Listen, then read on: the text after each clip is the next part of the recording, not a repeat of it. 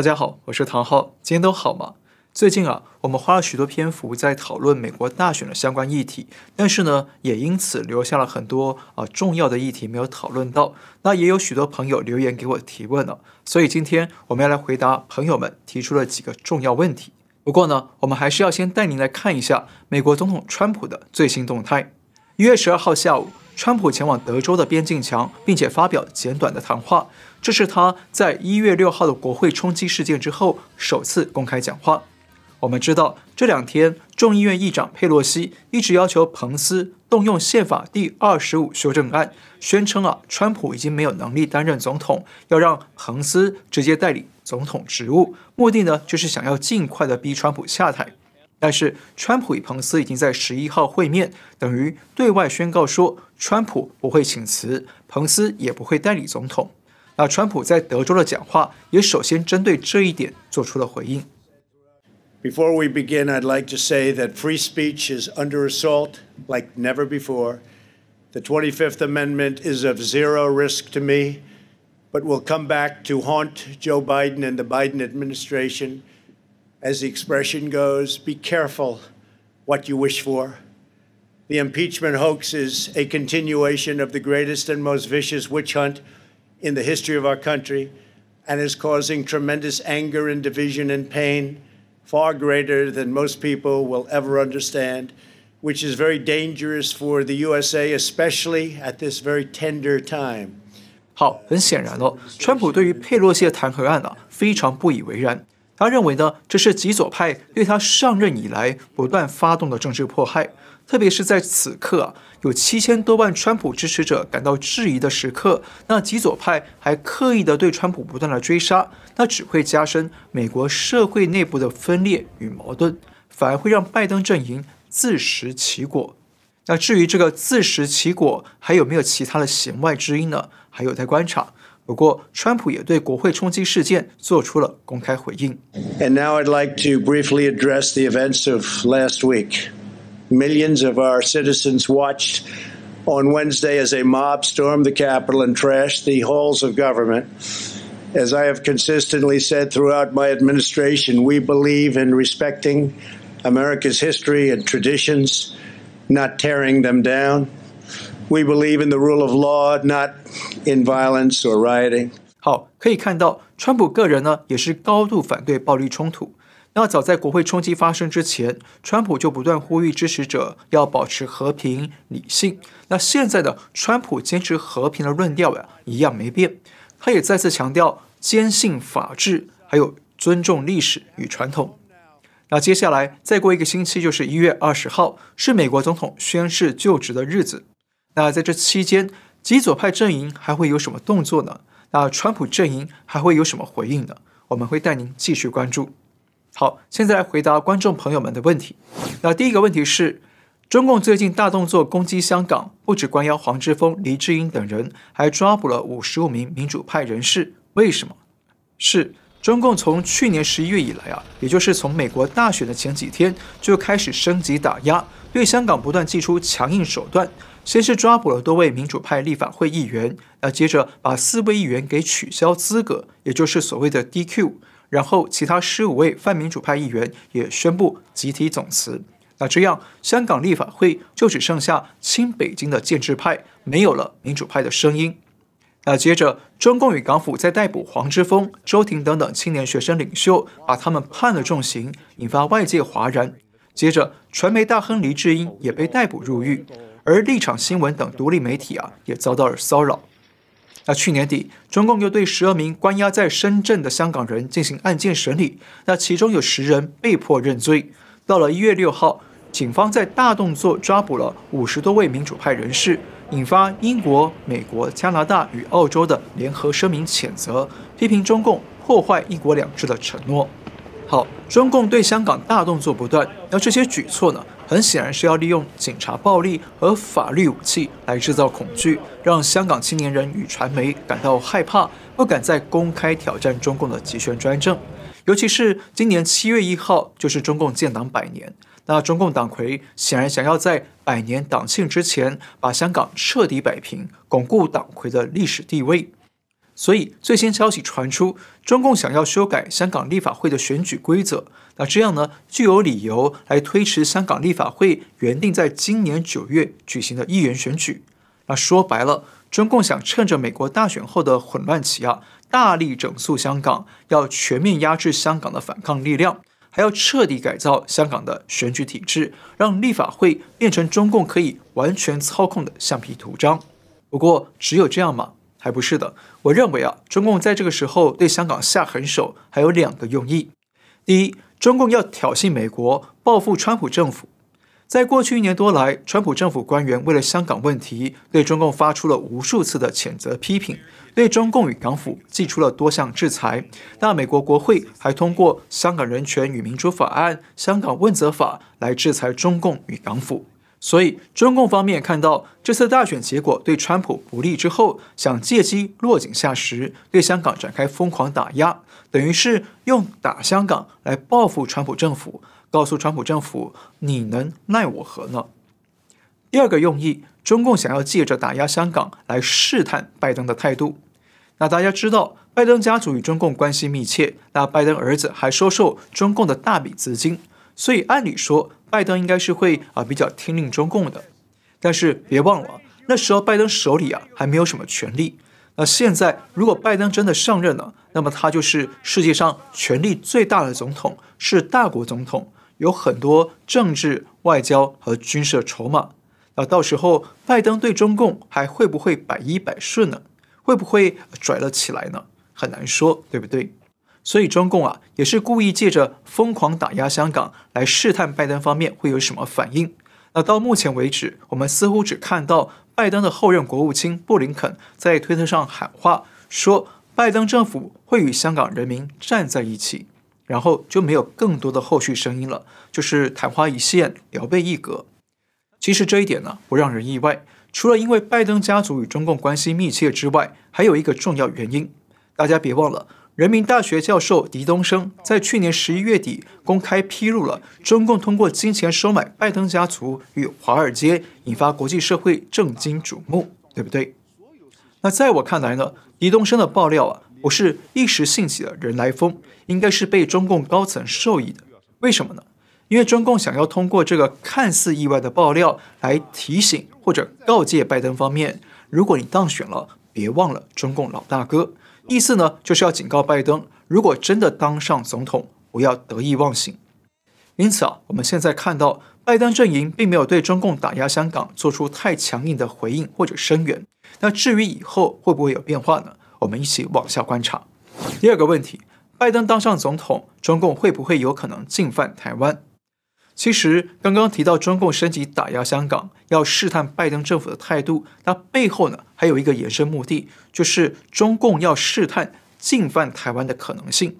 如果中共可以说服或者是控制拜登对香港不插手，那么中共就有机会让拜登呢也不对台湾问题插手。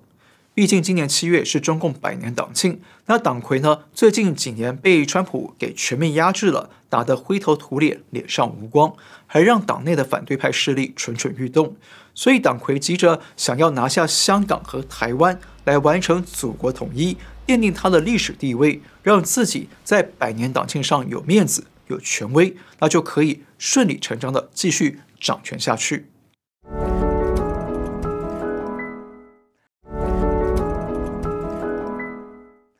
但是中共党魁也知道，假设拜登真的上任变成美国总统了，那么中共也不能立刻啊就去公开掠夺美国的利益，否则拜登面子挂不住，一定会反击。但是如果中共先从周边的香港、台湾或者南海下手，也许就有机会让拜登方面不出手，或者是反应迟缓，那这样中共呢就有机会拿下香港与台湾。所以我认为啊，如果拜登上任，台湾方面要更密切。更细腻地观察美中双边的互动关系与模糊空间，同时呢，也要加紧军备，防范中共犯台。不过，我们还是一句老话，不管两岸在过程中有没有刀光剑影，那中共最终啊，还是没有办法拿下台湾。这背后有深层因素，而且中共现在还有各式各样的内忧，包括了失业问题、债务问题、派系内斗，以及目前威胁最大的疫情问题。那这波疫情一旦在中国全面扩大蔓延的话，会对中共带来非常严峻的打击。下一个问题，你在节目里提过香港的青关会解散了，你说青关会跟中共镇压法轮功有关，那为什么中共要镇压法轮功呢？没错，香港的青关会，也就是青年关爱协会，是中共统战部的外围组织，是中共在香港用来打压法轮功的政治打手。那至于中共为什么要打压迫害法轮功呢？这个问题很关键，我们以前也讲过。那我想中国的朋友们都知道，法轮功是中共的禁忌。那中共呢，也常年不断地向人民灌输攻击法轮功的言论。所以很多人一听到法轮功啊，就会赶紧回避。但是呢，我们想请大家先放下心来，不要受到中共的说法影响。我们一起来了解真相，然后再用您的理性与智慧自己来判断。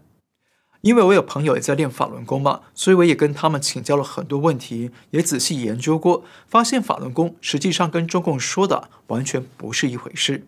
据我所知啊，法轮功又叫做法轮大法。是李洪志先生在一九九二年传出来的佛家修炼方法。法轮功要求学员按照真善忍的原则来做人处事，同时要求自己提高道德水平，再加上有五套功法，也就是练功的动作，就可以达到祛病健身、身心改善的效果。在一九九八年，中国国家体育运动委员会在广东省曾经对一万两千五百多名法轮功学员进行健康调查。结果发现，修炼法轮功的人祛病健身的有效率高达百分之九十七点九。那中共的全国人民代表大会前委员长乔石也在一九九八年对法轮功进行了调查研究，他得出的结论是：法轮功于国于民有百利而无一害。因为法轮功啊，祛病效果显著，加上练法轮功不用花钱，所以在中国普及非常的迅速。那大家知道，在中国看病是很贵的。从一九九二年到一九九九年七月以前，光是在中国境内就有超过一亿人在练法轮功。那后来法轮功传播到世界各地一百多个国家地区，也获得数千项褒奖与荣誉。不过，虽然乔石认为法轮功于国于民有百利而无一害，但是前中共党魁江泽民还是决定要镇压法轮功。他的理由竟然是练功的人太多了。那大家想一想，这个逻辑是不是很奇怪？如果国家里有很多人都是啊身体健康、道德良好的话，那整个国家不是会更安定、更富强吗？而且，如果国家里的善良人很多，会比坏人很多来得更好吧？那想想看哦，你会希望住在一个善良人多的地方呢，还是想住在一个坏人多的地方呢？所以说，江泽民的思维逻辑啊，不是正常人的思路。而当时中共中央政治局的七个常务委员里面，就有六个人反对镇压，因为他们的家属都在练，很清楚法轮功是什么。但是呢，江泽民还是坚持镇压。从一九九九年七月二十号开始，动用全国的党政军、公安、传媒和教育等等力量，全面迫害法轮功，一直到今天还没结束。那中共对法轮功的迫害手段可以说是各式各样，除了活摘器官之外，还有很多非常残酷的手段，残酷到我都不太愿意跟大家讲，怕大家害怕。我自己看了也于心不忍。那除了活摘器官之外，江泽民集团还通过党媒央视的节目自导自演了一出自焚戏码，就是二零零一年的天安门自焚假案。那这个假案件欺骗了很多中国人，目的就是要挑起中国人民对法轮功的仇恨，有利于江泽民继续迫害法轮功。不过，这个中共自导自演的戏码，后来被揭露了许多破绽与疑点，也让中共呢不敢再公开拿这起假案来攻击法轮功。刘春霖，中共宣称他在自焚时当场死亡。然而，把央视焦点访谈的画面放慢，发现刘春霖身上的火焰已被基本扑灭，却被一名男子用物体重重的击中头部，立即倒下。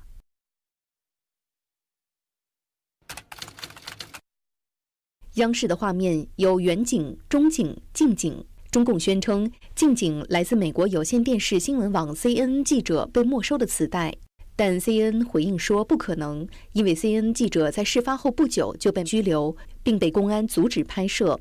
华盛顿邮报记者菲利普潘也质疑，官方许多画面显示警察就站在拍摄者的附近，但是并未阻止拍摄，显示出画面并非来自 CNN。好，关于中共破坏法轮功的真相，还可以讲很多很多的惊人内幕。那如果大家有兴趣呢，我们以后再继续讲。再来看下一个问题：最近疫情再次兴起，很多预言都讲到大瘟疫，像陕西太白山的刘伯温碑记里面说的是真的吗？好，这个问题确实很不寻常哦。那我也不是算命师，但是我尽量做一点简短的回答。刘伯温碑记全名叫做《陕西太白山刘伯温碑记》，相传是明朝开国军师刘伯温所写的。那后来在一场地震当中震出了这块石碑来。对古代预言有兴趣的朋友可能都知道，这个碑文之所以闻名啊，就是因为它明确预言了人类将面临的许多劫难，同时碑文呢也指出了解方。而这些劫难当中，最令大家震惊的就是关于大瘟疫的预言了。特别是从去年武汉肺炎发生之后，刘伯温碑记就不断被许多人拿出来检视，发现似乎还真的准确的预测中了。比方说，碑文里明确提到了“若问瘟疫何时现，但看九冬十月间”。好，九冬十月间是什么意思呢？显然呢、不是指现代阳历的九月、十月之间，指的是古代阴历九月到十月之间。那如果我们查一下二零一九年的阴历，发现阴历九月、十月对应的日期呢，是阳历的九月二十九号到十一月二十五号。那巧的是啊，根据武汉金银潭医院副院长黄朝林等人发表在国际知名期刊《柳叶刀》的论文，他们指出，武汉首例发病的病人呢，是在十二月一号发病。那如果按照病毒潜伏期两个星期来往前推算，那么病人。感染病毒的时间应该是阳历的十一月中旬，正好是阴历的十月。而且，武汉在二零一九年十月举办的世界军人运动会，当时多个欧洲国家的运动员在抵达武汉的时候就发现了异状，比方说机场要求量体温，运动员被要求要勤洗手等等。而且当时啊，有多位运动员出现了类似流感的症状。如果当时真的已经出现了疫情，那么二零一九年十月。对应的正好是阴历九月，所以刘伯温说的九冬十月间确实应验了。不过更引人瞩目的是，刘伯温不是只提到一次九冬十月间，在碑文底下还写道：“三愁湖广遭大难，四愁各省起狼烟，五愁人民不安然，六愁九冬十月间。”那大家请注意，疫情是从哪里爆发的？武汉。那武汉是在湖北省。那湖北呢，是上一波疫情最严重的地区，是不是刚好应验了“湖广遭大难”呢？那接着疫情扩散各地，让各地紧张不安，人民生活不安稳，是不是也应验了？但是最悬的是啊，刘伯温又提到了一次“九冬十月间”。那大家请注意，最近再次窜起的疫情啊，基本上是在世界多个国家同步发生，但是最突出的是英国。因为英国的变种病毒相当猛烈，感染力比原本病毒还要高百分之七十。那英国变种病毒呢，最早是在去年九月被发现，但是十一月在英国快速蔓延，造成英国确诊与死亡案例暴增，变种病毒也快速传播到世界各地去。那与此同时，包括南非、尼日利亚、日本等地啊，也都发现了新的变异病毒。好，大家请看看时间点。去年九月首次发现病毒，十一月快速蔓延。那这个时间点基本上对应着去年阴历的八月到十月，那是不是也吻合了九冬十月间呢？而且这还只是英国的案例，因为中共对疫情信息啊是严密管控，所以我们还无法详细掌握中国这波疫情的发生时间。看到这里，你说刘伯温碑记的预言准不准呢？我想至少从时间线上来说，确实相当准确，对不对？但是预言里讲的其他事情会不会发生？会不会真的十愁难过猪鼠年呢？毕竟今年二月十一号就是鼠年的最后一天，所以难免格外引发大家的关注。那我们就一起拭目以待吧。好，今天先聊到这里。如果你喜欢我的节目，请记得订阅、留言、按赞，介绍给您的亲朋好友知道。感谢您的收看，我们下次再会。